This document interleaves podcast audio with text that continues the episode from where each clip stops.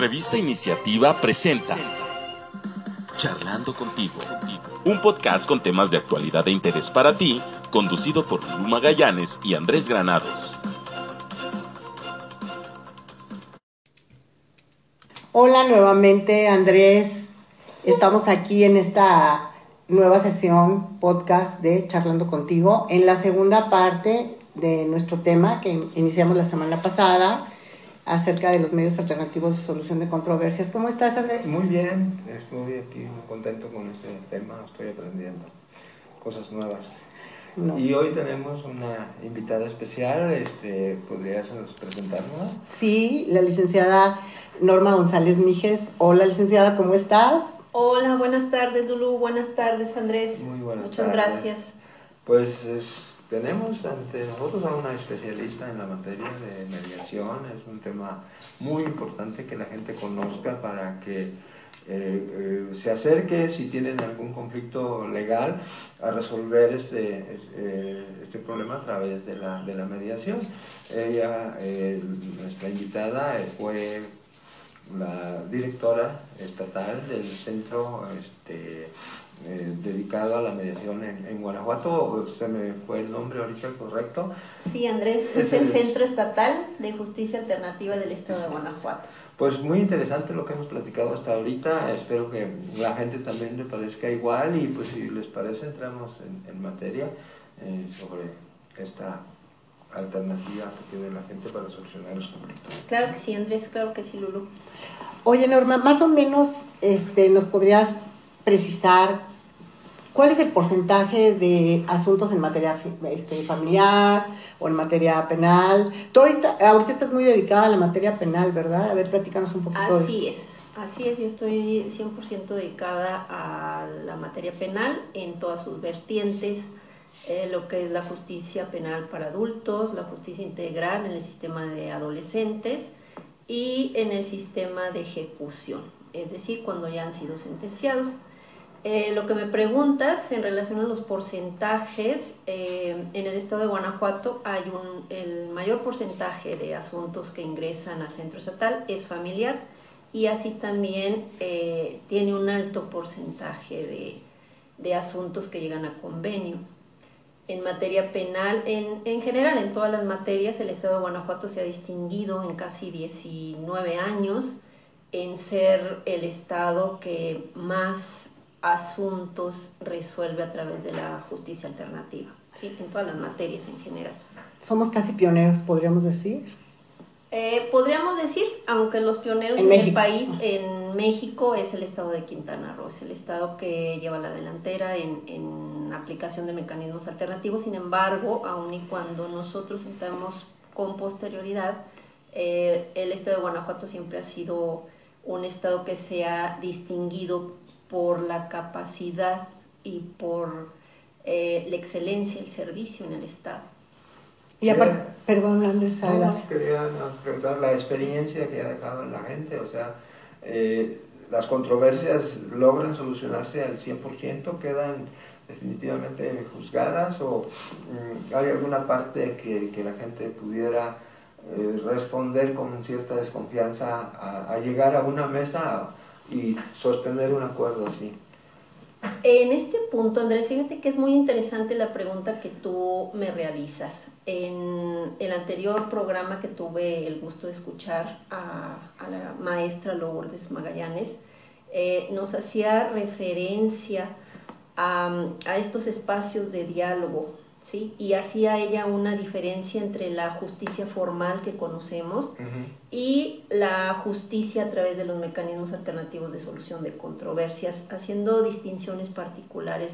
Yo aquí quisiera hacer única y exclusivamente, a lo mejor ampliar la, respuesta que ya en, en, ese momento vertió nuestra compañera Lourdes, en el sentido de que si bien a bien es una nueva forma de solucionar conflictos, también es cierto que no es una no es la panacea para resolver los mismos.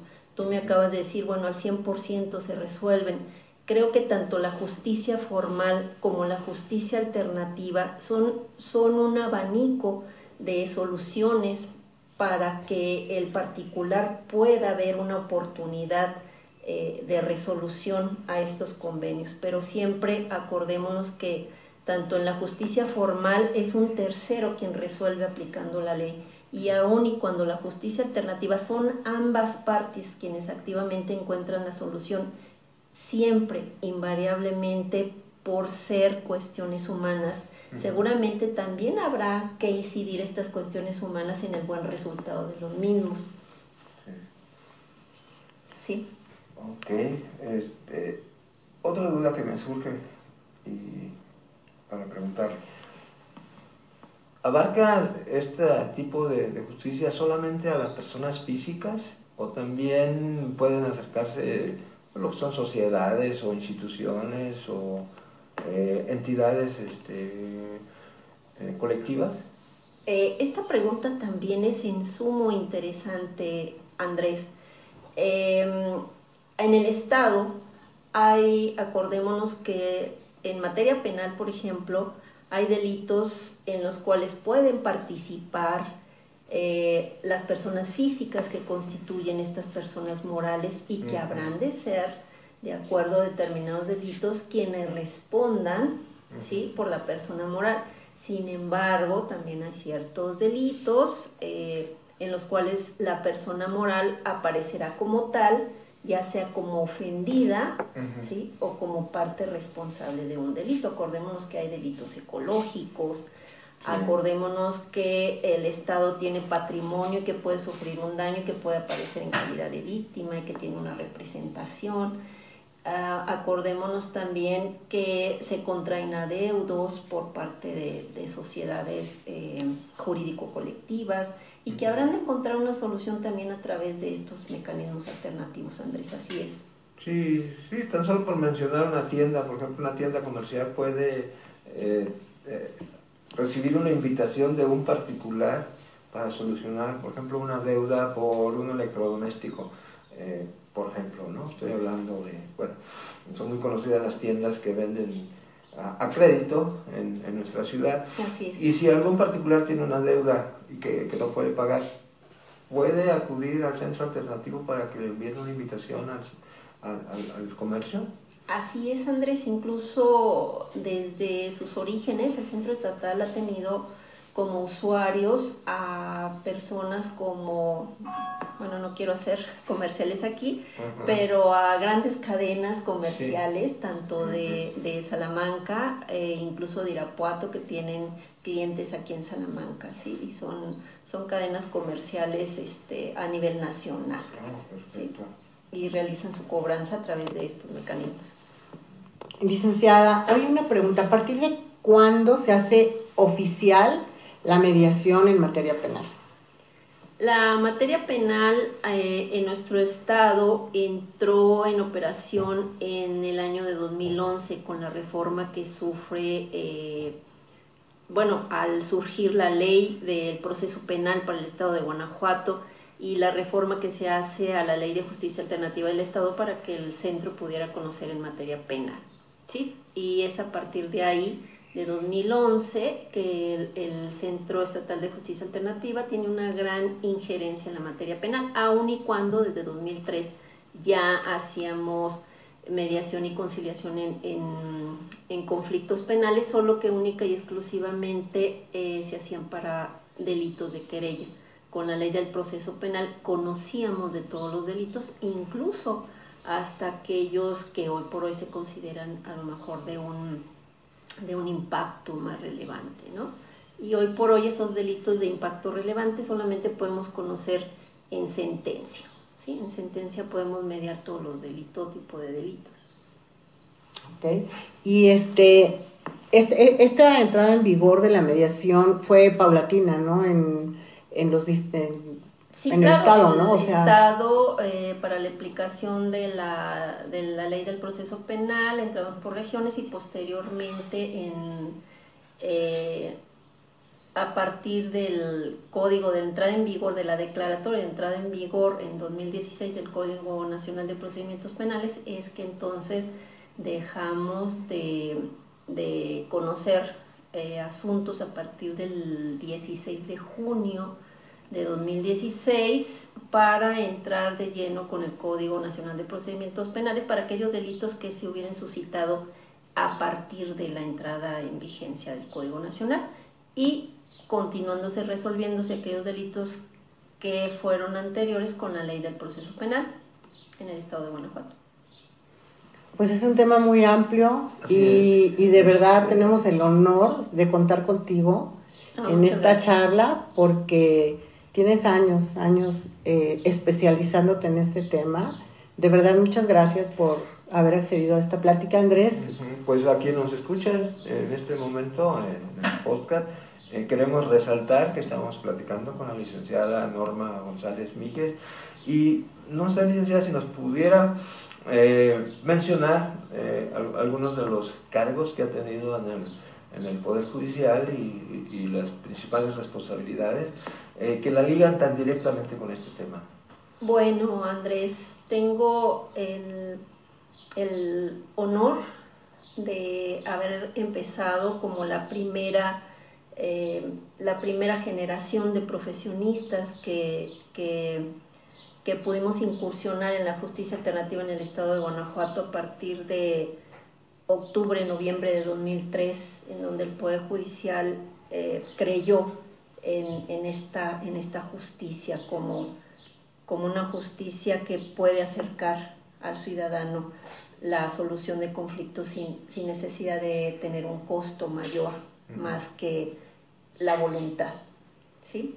A partir de entonces me desempeñé como mediadora conciliadora en todas las materias aquí en la ciudad de Salamanca y, posteriormente hice eh, suplencias, interinatos como subdirectora aquí en Salamanca, en Acámbaro, en San Miguel, en, en Guanajuato estuve como subdirectora titular y posteriormente el Poder Judicial del Estado a través del Consejo me hizo el gran honor de nombrarme directora del Centro Estatal de Justicia Alternativa, en donde se pudieron desarrollar proyectos como una sede especializada en materia penal, que fue vanguardista en el país y que algunos otros poderes judiciales, sus centros eh, vinieron a hacer incluso pasantías aquí al Poder Judicial, a, abrir una sede más en Salvatierra para accesar eh, a, más personas este tipo de justicia. Y bueno, posteriormente eh, estoy desarrollándome actualmente como facilitadora especializada en, materia penal en el Juzgado de Oralidad de Salamanca y de Valle Santiago, Andrés. Yo quisiera, Norma, pedirte para dejarle a nuestros oyentes eh, algo muy práctico, que nos dijeras como usuarios de, la vía eh, de la alternancia en la solución de controversias, que nos dijeras cómo, cómo llegan, qué hacen, para que no les intimide como el aparato burocrático, por así decirlo, qué tienen que hacer, cómo tienen que llegar, que deben de llegar confiados, que a quién se pueden dirigir, más o menos el procedimiento que lo recordemos otra vez para dejarles esta, este aprendizaje a quien nos oye.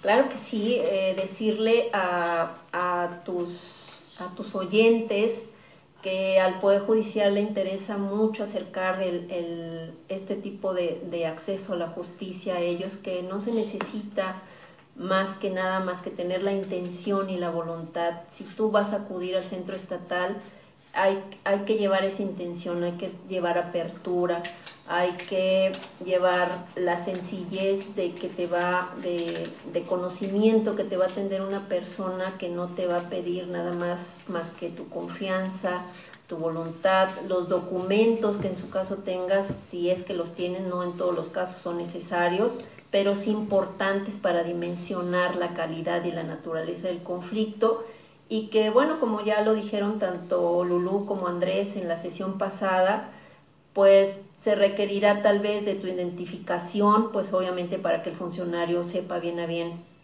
eh, la persona con la que estamos tratando, eh, eh, documentos muy sencillos, si tienes un contrato, si tienes tu escritura porque está relacionado a un bien inmueble, Si son eh, conflictos de consumo, pues llevar tus documentos, facturas, eh, donde se puede apreciar qué bien compraste, qué garantías te ofrecieron. Si te trata de un conflicto penal, pues acudir a, a cada juzgado. Cada juzgado hoy por hoy tiene un facilitador adscrito a él. Si es un conflicto familiar, también el ciudadano tiene a la mano un conciliador en cada juzgado, más de un conciliador en cada juzgado, tanto familiar como, como penal. Y bueno, pues están las sedes en cada caso en las ciudades como León, Celaya, Irapuato, San Miguel de Allende, Acámbaro, Salamanca, Guanajuato, Salvatierra, San Francisco del Rincón. Eh, a todas ellas también pueden acudir, están en lugares muy accesibles, muy cercanos a los juzgados, o como aquí en Salamanca, en, lugares muy visibles, en Zaragoza y Faja de Oro, eh, y bueno, pues hoy por hoy eh, también decirles que en materia laboral existe un centro de conciliación estatal eh, exclusivamente para conocer conflictos laborales y que aun y cuando no depende del Poder Judicial, también seguramente cuentan con personal muy capacitado. Es decir, en todo el Estado hay una cobertura muy amplia en todas las materias para que el ciudadano pueda acudir y resolver sus conflictos. Muchas gracias Lulu, muchas gracias Andrés. Un saludo a todo su público. Esperamos que esta información les sea de utilidad. No, pues gracias a Trin, Norma, y dependiendo de, bueno, de las inquietudes que surjan eh, en los comentarios de este podcast, igual pues te hacemos una nueva invitación porque creo que han quedado algunas dudas, como por ejemplo la materia laboral. Claro que sí, con mucho este, gusto. Y pues igual te hacemos una tercera invitación para, más bien, hacemos un tercer programa sobre este tema y te hacemos una nueva invitación para que nos, nos aclares esas dudas. Claro, que, sí. nos comprometemos a abarcar ese tema en este lugar. Muchas gracias, Andrés, nuevamente por compartir contigo este espacio. Gracias, Norma. Gracias a ustedes. Saludos. Revista Iniciativa presentó Charlando contigo, un podcast con temas de actualidad e interés para ti, conducido por Lulú Magallanes y Andrés Granados. Escúchanos semanalmente a través de nuestras redes sociales.